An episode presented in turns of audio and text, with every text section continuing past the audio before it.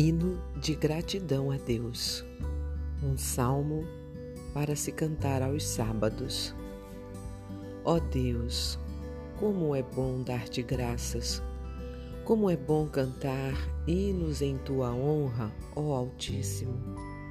Como é bom anunciar de manhã o teu amor e de noite a tua fidelidade, com a música de uma harpa de dez cordas e ao som da lira. Ó Senhor Deus, os teus feitos poderosos me tornam feliz. Eu canto de alegria pelas coisas que fazes. Este trecho encontra-se no livro de Salmos, capítulo 92. E eu sou Ruth Maciel e quero ler para você uma mensagem do presente diário o título de hoje é Amplie sua gratidão.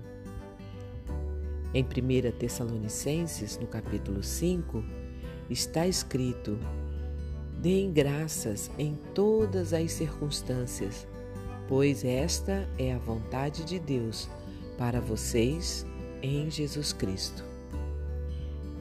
Ser grato é viver bem um de seus benefícios é melhorar a qualidade de vida, nossa e dos outros.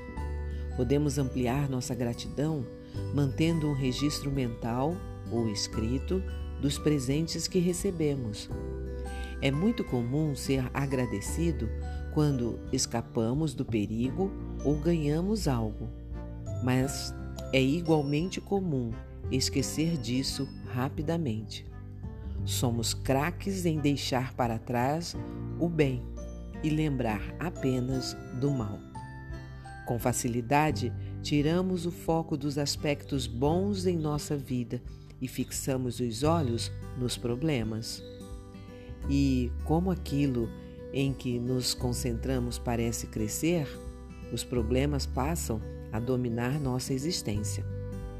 Começamos a lamentar o negativo e assim esquecemos logo de todos os pontos positivos que nos cercam.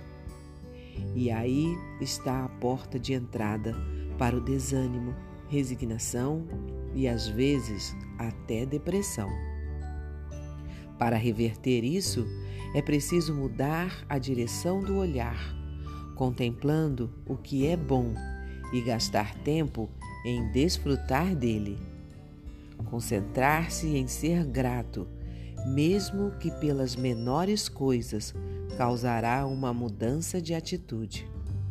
O que não podemos fazer é fingir que esses presentes de Deus na nossa vida não existem. Há motivo para ser grato, mesmo em meio às dificuldades. Alimento, casa, amizades, a Bíblia, oração, trabalho, família. Os motivos podem não ser os mesmos, mas todo mundo tem alguma razão para ser grato. As palavras de Paulo no versículo em destaque não são uma sugestão, mas uma ordem. E para deixar claro que não se tratava de uma ordem pessoal, a frase termina com esta é a vontade de Deus, isto é, o que Deus quer para nós é essa gratidão. A leitura bíblica mostra que o salmista tinha uma boa rotina. Acordava cedo e já dava graças ao Senhor pela sua fidelidade e misericórdia, pelos seus feitos. Que tal tentar passar um dia inteiro só agradecendo? Um pensamento para o nosso dia hoje. A gratidão é uma disciplina e não um sentimento, por isso pode ser treinada. Se você gostou, compartilhe com outras pessoas, porque a palavra de Deus nunca volta vazia. Tenha um bom dia. Fique na paz do Senhor. thank you